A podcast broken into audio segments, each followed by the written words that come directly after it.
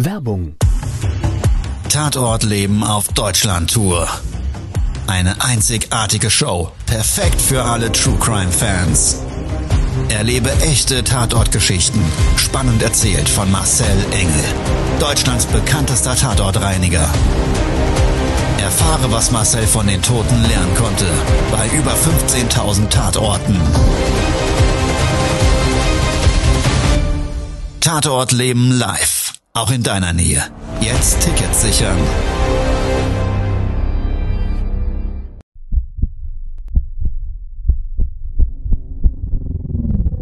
Todesursache. Der Podcast mit Tatortreiniger Marcel Engel. Es wird immer mal wieder in meinem Podcast vorkommen, dass wir sehr tief in das Geschehen eintauchen. Ich werde offen darüber sprechen. Damit meine ich, dass Flüssigkeiten wie Blut als Element das kleinste Problem sein wird. Ich freue mich, wenn ich euch auf eine Gedankenreise entführen darf in meine Welt des Tatortreinigens. Todesursache. Der Podcast mit Marcel Engel.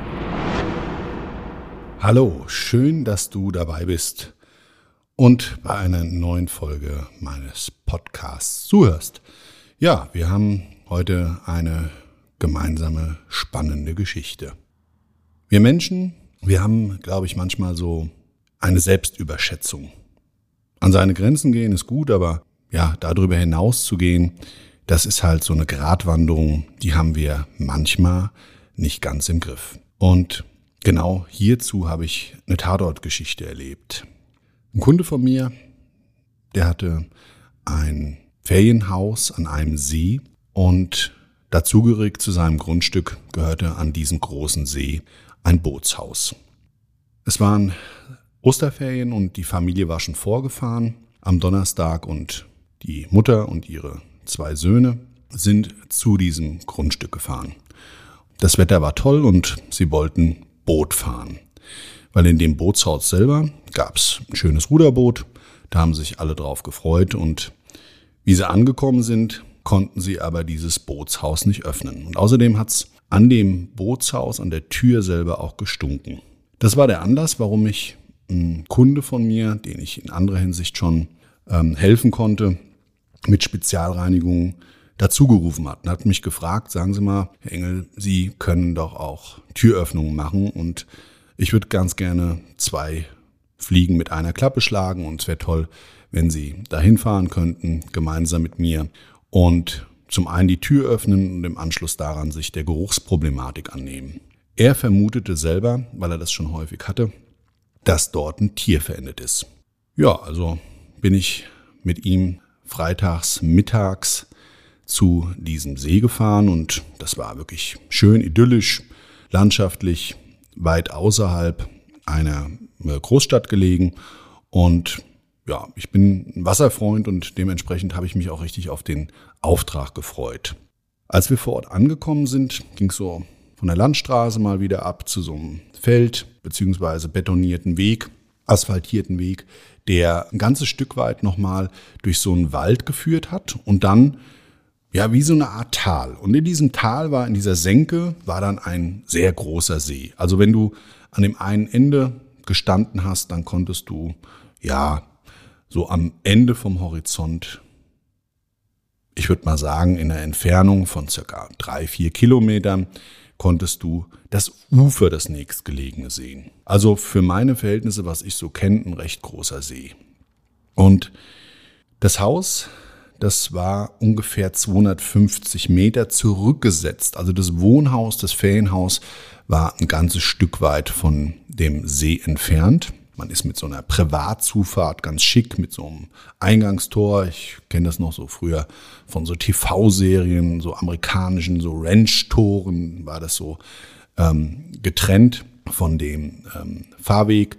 Und da bist du dann durch dieses Tor gefahren, nochmal so ein Stück weit zum Haus. Und wie gesagt, das Haus selber war so 250 Meter vom See entfernt. Es ging so ein kleiner Holzsteg runter zum Wasser. Und dieser wiederum, der führte dann über einen über das Wasser aufgebauten Holzsteg, der so ungefähr 50 Zentimeter über der Wasseroberfläche war, führte der nochmal so 20 bis na, 30 Meter weiter zu so einem Holzhaus.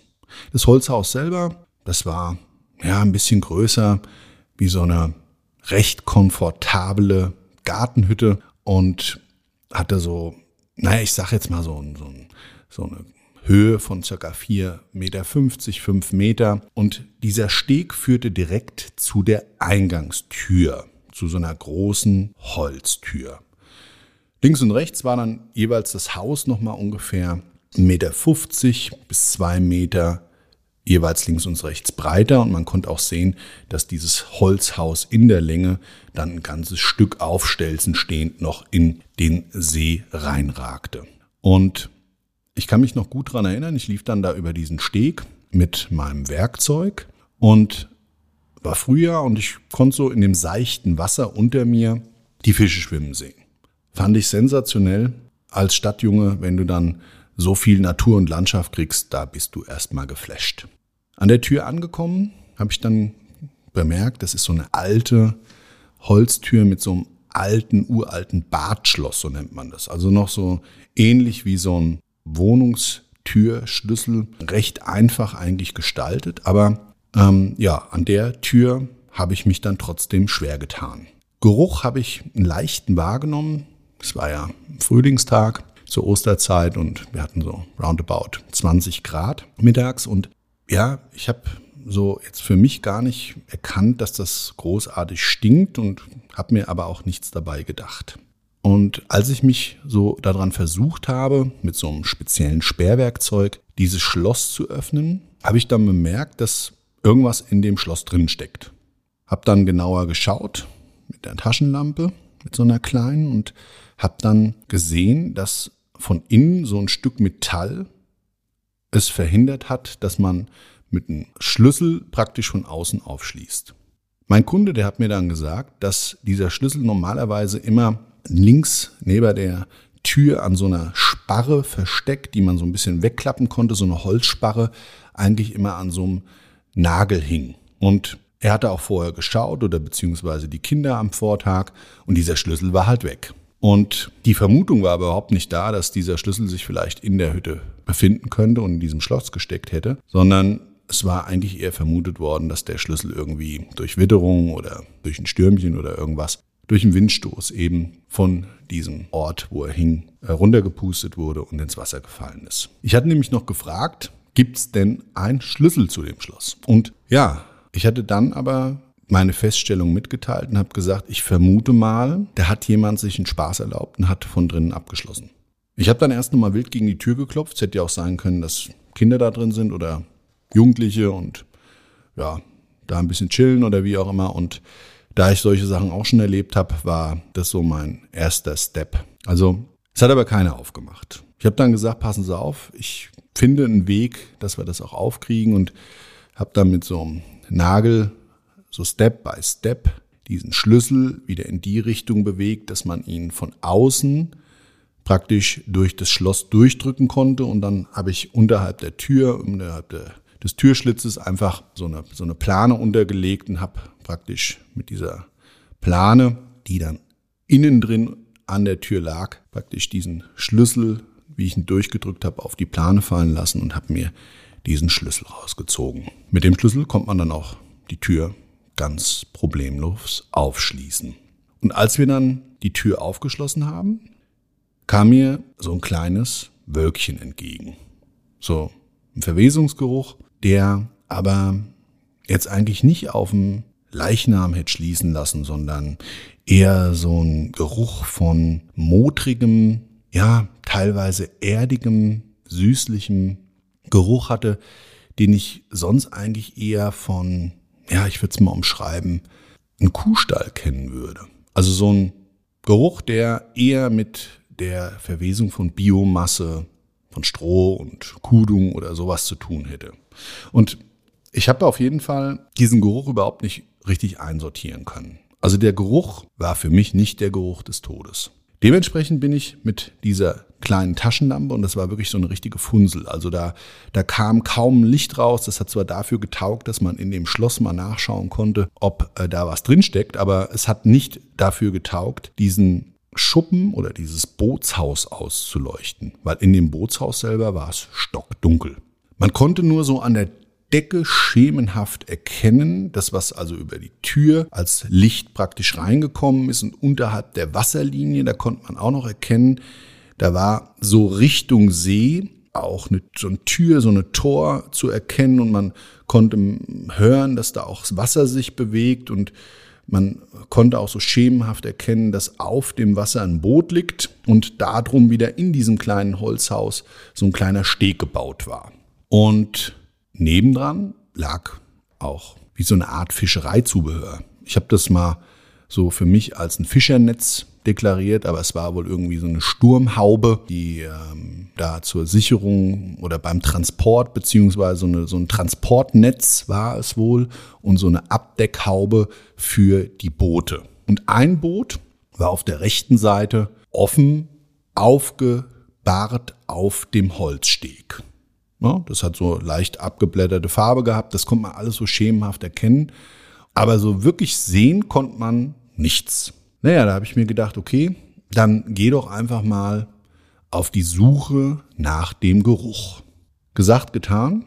Also immer der Nase nach habe ich dann versucht, irgendwie so sensorisch die Geruchsquelle zu analysieren und da so ein bisschen den Weg in diesem Schuppen zu finden, wo es denn herkommt, dieser Gestank. Und habe dann nach links geschnuppert und habe dann gemerkt, nee, da wird es eigentlich eher weniger. Und ja, wie ich dann so Richtung Boot, dem aufgebockten Boot gekommen bin. Ich hatte noch so mein, meine kleine Funsel, wie gesagt, mit so einem ganz schemenhaften Lichtkegel hatte ich noch so in der Hand und ich werde es nie vergessen. Ich war so völlig in Gedanken und hatte ja auch eigentlich für mich abgehakt, dass es dort keine Leiche gibt oder sowas und leuchte so in das Boot rein und zack, gucke ich einen Toten in die Augen. Extrem stark verwest. Leichnam sah ein bisschen aus wie so eine Trockenrosine, jedenfalls vom Gesicht her und auf der Haut bläulich schwarz gefärbt, komplett eingefallen und in dem Augenblick habe ich mich wirklich richtig erschreckt. Mir ist wirklich so die Gänsehaut hochgeschlagen, weil ich damit wieder mal eigentlich nicht gerechnet habe. Ich habe in meiner persönlichen Erfahrung oder mit meiner persönlichen Erfahrung in die Sache rein interpretiert, dass ich jetzt wahrscheinlich irgendwo Vogelnest habe, wo ein Vogel drin verwest ist oder vielleicht ein Waschbär, der da irgendwo tot hängt oder wie auch immer. Also ich, ich hatte auf jeden Fall alles auf ein Wildtier ausgelegt und auf keinen Fall auf einen toten Menschen. Aber der lag da in dem Boot. Der Eigentümer selber, der war am Handy und hatte telefoniert und ist auch draußen geblieben. Ich war also diese zwei Minuten circa, die ich da vorher gesucht habe und reingegangen bin und so weiter, die war ich alleine in diesem Häuschen und hatte dann wirklich so den Drang, erst mal rauszugehen und frische Luft zu schnappen und es erst mal sacken zu lassen. Also das war wirklich ein schreckliches äh, Totengesicht und ich habe mich, wie gesagt, auch extrem erschreckt. So, und jetzt war mein Kunde natürlich sofort aufmerksam geworden, wie ich wieder rausgekommen bin, hat mich gefragt, und Engel, alles gut? Haben Sie was gefunden? Habe ich sie allerdings. Und er wollte sofort an mir vorbei und wollte mich da zur Seite schieben. Ich stand gerade so in der Tür drin. Habe ich gesagt, Moment mal, ich will Sie vorwarnen, wenn Sie noch nie einen Toten gesehen haben, dann würde ich Ihnen an der Stelle jetzt raten, da nicht reinzugehen. Wie Toter, wie Toter, was liegt da ein Toter, hat er gefragt. Und da sage ich, ja, da liegt ein Toter in Ihrem Boot. Und äh, was, in der Jorle liegt ein Mann? Oder eine Frau, wer ist denn das?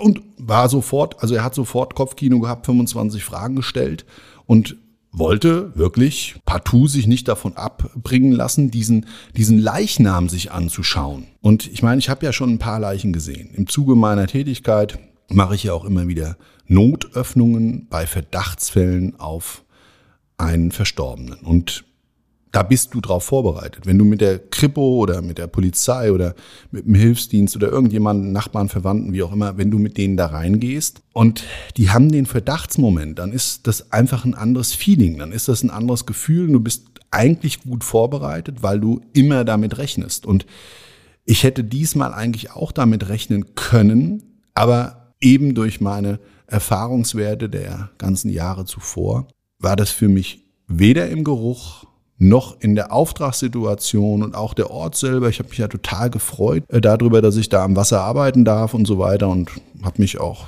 ja da von der Örtlichkeit wirklich beeindrucken lassen.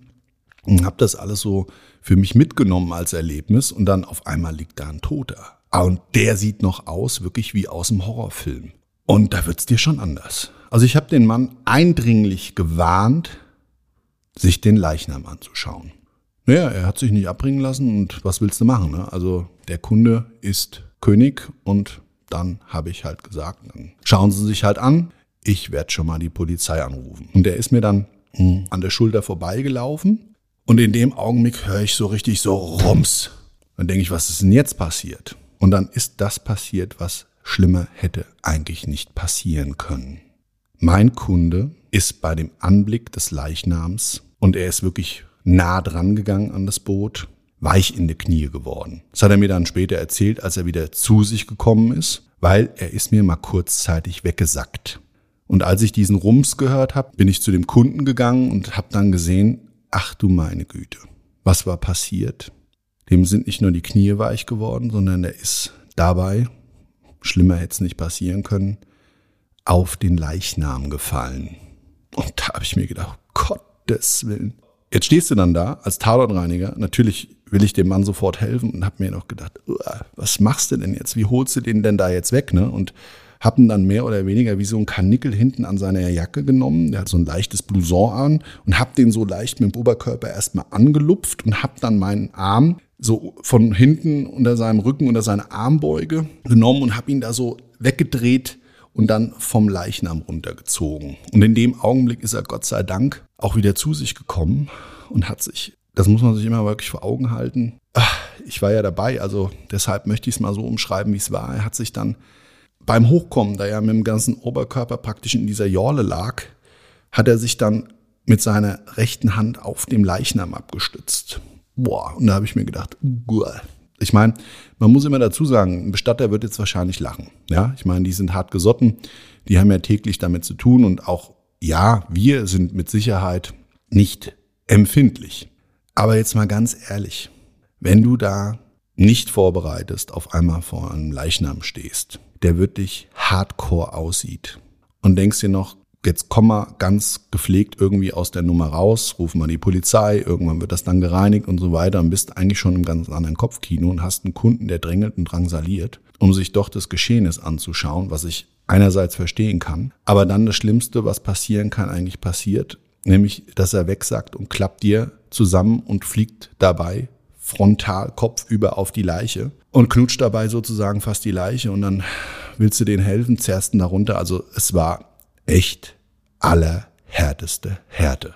Da habe ich mir mal wieder gedacht, was dir immer für Dinger passieren. Also unfassbar. Ich hatte ihn da also runtergeholt von dem Leichnam. Er ist zu sich gekommen. Er hat sich sowas von geekelt. Der ist richtig grün geworden. Und das kann man ja auch verstehen. Ne? Also so, er ist dann mit wen der Fahne ins, ins Haus gerannt und hat nur gesagt, i kitty, kitty, kitty, ah, voll Teufel. Und hat in jeglicher Hinsicht sich da also ausgelassen, wie eklig das ist und so weiter und so weiter. Und er wird stinken und das kriegt er ja nie wieder weg. Und naja, ähm, die Frau kam mir dann entgegen. Ich wusste eigentlich auch gar nicht, was ich machen soll. Ich habe erstmal die Polizei gerufen, das ist so der Standard und habe da diesen Leichenfund gemeldet und dann geht das alles so seinen behördlichen Gang. Ja, also es wird dann nochmal äh, der, der Tod festgestellt durch einen Arzt und, und ja, es kommt dann irgendwann der Bestatter und dann wurde das Bootshaus auch erstmal gesperrt, weil es geht dann einfach erst für uns Tatortreiniger mal nicht weiter. Es muss ja festgestellt werden, ob der Mann einen natürlichen Todes gestorben ist. Ja, und der hatte auf jeden Fall, das hat man dann rausgekriegt, eine circa Liegedauer von fünf Monaten. Und ist dann irgendwann so im Herbst verstorben und hat dann über den Winter, Herbst, Winter, im Frühjahr bis zum Auffinden dort gelegen. Todesursache, der Podcast. Das Opfer. Ja, der Tote, der war ein Obdachloser. Und der hatte sich sein Quartier dort gemacht, hat sich's gemütlich gemacht, das konnte man auch in der Hütte sehen. Und dieses Boot war sein Schlafplatz. Ja, da waren die, diese Sitzplanken draus, das heißt, es war diese Jorle, war so praktisch innen drin, so wie so ein ausgehöhlter Kiwi. Und da hat er sich so eine Matratze reingelegt, die er von irgendwo hergeholt hat. Und auf dieser Matratze selber lag sein Schlafsack und ein bisschen Kleidung und das war auch alles extrem mit Leichenflüssigkeit durchsogen. Ja, und der Verwesungsprozess stark vorangeschritten. Das Boot sah übel aus. Ähm, es war nicht nur so, dass der wirklich wie so eine, wie so eine Rosine aussah, sondern es waren halt auch schon wieder, wie so häufig natürlich, extrem viele Maden dort und das Frühjahr hat ja begonnen und diese Leichenfunde dann außerhalb, die haben natürlich dann auch ja durch die Natur gegeben einen gewissen Verwesungsprozess, der ja durch die Insekten einfach noch gefördert wird. Ich weiß nicht, ob das Dach undicht war, aber so in dem Boot stand auch extrem viel Flüssigkeit und die war so schwarz gefärbt, hat ganz merkwürdig gerochen. Nicht so wie der, wie der Standard-Leichengeruch oder diese Standardflüssigkeit, die ich sonst so kannte, sondern das war so eine Mixtur aus, ja, Benzin, Öl, Verwesungsgeruch. Ganz, ganz merkwürdig. Und ich hatte mich schon mal so gedanklich darauf eingestellt, was dann von dem Reinigungsprozess her auf mich zukommt. Ich habe dann der Ehefrau gesagt, passen Sie auf, ich komme nochmal, das war dann später Nachmittag, wie dann die ganzen ähm, Behördenvertreter da waren, habe ich gesagt, ich komme nochmal zum späteren Zeitpunkt. Das war dann so abgesprochen mit der Polizei. Und ich nehme mich dann zu einem späteren Zeitpunkt diesem Thema wieder an. Daraufhin haben wir uns auch verabredet und eine Woche drauf habe ich dann, ja, mit der Einladung dort übers Wochenende in diesem Ferienhaus verbringen zu dürfen, diese Reinigung durchgeführt. Und da hatte ich diesmal so ein kleines Problem mit weil auch die Konsistenz beim Reinigen war extrem widerlich. Also man hat dieses Geschmier auch mit den Reinigungsmitteln, die uns sonst zur Verfügung stehen, gar nicht so wirklich weggekriegt. Also das Fetthaltige, was sonst so eigentlich ein alkalischer Reiniger ähm, gut abreinigt, das hat da nicht so wirklich funktioniert. Also ich war schon drauf und dran, da dran zu scheitern und dem Kunden eventuell zu sagen, dass das Boot weg muss. Und ich glaube mal, im Endeffekt wäre denen das auch völlig egal gewesen. Weil ich weiß nicht, wie man damit umgeht, wenn in so einem Ferienhaus mit sensationell unglaublich schönem Bootsanlegeplatz in diesem Bootshaus dann jemand in den äh, dazugehörigen Booten verstirbt. Keine Ahnung. Ich habe den Kunden auch nie gefragt. Also ich habe es gereinigt und habe es auch hinbekommen, auch wenn es echt eine Schweinearbeit war. Und wie gesagt, immer wieder und immer wieder dieses Gedankenkarussell, das Bild, da ist jemand drin verstorben und mein Kunde hat auf dem Leichnam gelegen. Und ich weiß jetzt nicht, ob er mit seinem Gesicht auch, ich habe es nicht mehr so genau gesehen, weil das ist auch alles so schnell gegangen, ja. Aber du willst dir dann auch helfen und greifst dann da ein. Aber ich, ich glaube mal schon, dass die so Backe an Backe dort gelegen haben. Der andere halt schon ewig tot und mein Kunde dann auf ihn drauf und boah das hatte ich halt ständig so vor Augen. Und wie ich so die Biomasse entfernt habe, ist mir immer wieder und immer wieder und immer wieder nicht nur das Gesicht des Todes, des Verstorbenen vor Augen gekommen, sondern halt wirklich dieses Geschehnis. Und damit hatte ich an dem Tag wirklich meine größten Probleme. Nichtsdestotrotz habe ich freitags den Auftrag durchgeführt und habe Samstag und Sonntag diesen wunderschönen und herrlichen Ort genießen dürfen. Und als ich dann so samstags frühstücken war, habe ich mir noch gedacht, naja, manchmal ist es im Leben so, dass man sich selbst überschätzt. Ich meine, es ist gut, an seine Grenzen gehen zu wollen und immer das Bestreben, sein Bestes zu geben. Aber es gibt, glaube ich, gewisse Dinge, die müssen wir im Leben nicht erleben. Und das sind vielleicht auch diese Grenzwerterfahrungen, wo dann die Neugier und die Selbstüberschätzung dazu führen, dass man wie in dem Fall mit dem Toten Kopf an Kopf sich in die Augen schaut. Ich hatte ja meinen Kunden eindrücklichst gewarnt und ja, er wusste es leider besser und selbst für mich war es ja ein Bildnis des Schreckens und nichtsdestotrotz hat er es sich zugemutet und getraut und ist dabei auf die Nase gefallen. Und ich habe ihn dann Monate später in einem Telefonat gefragt, ich bin ja da immer sehr direkt und habe gesagt, sagen Sie mal, wie hat sich denn das so angefühlt, Backe an Backe mit so einem Toten?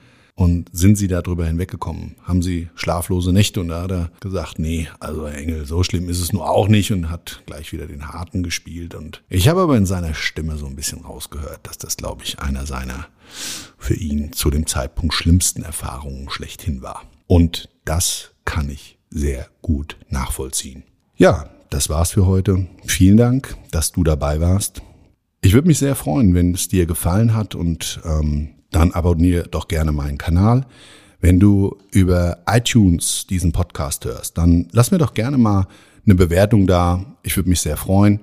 Und ansonsten, ich bin bei Instagram und Facebook unter marcelengel.com. Bei YouTube haben wir ein sehr cooles Videoformat und das Tatort Leben mit dem Thema Einsamkeit wird das nächste Video sein. Also auch da gerne sei dabei. Da gibt's auch noch Bilder zu den Tatorten. Und es würde mich freuen, wenn du das nächste Mal einschaltest, wenn es wieder heißt Tatortreinigung mit mir, dem Tatortreiniger Marcel Engel. Bis dahin, ciao. Das war's schon mit der neuen Folge von Todesursache, der Podcast mit Marcel Engel, Kopf einer eigenen Spezialreinheit und Tatortreiniger bei mehr als 12.000 Orten auf der ganzen Welt. Was kann Marcel für dich bereinigen? Jederzeit. Weltweit. Melde dich oder klick dich einfach mal durch auf marcelengel.com. Empathisch, tiefgründig, ehrlich. Todesursache lässt dich garantiert nicht kalt. Seid dabei. Ich freue mich. Abonniere die Staffel und du kommst für keine Folge zu spät.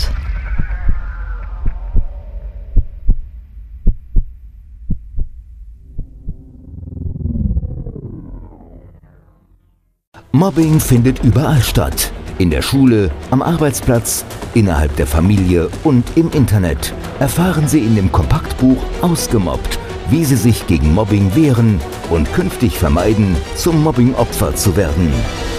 Ausgemobbt von Marcel Engel und Martin Zowak, überall im Buchhandel.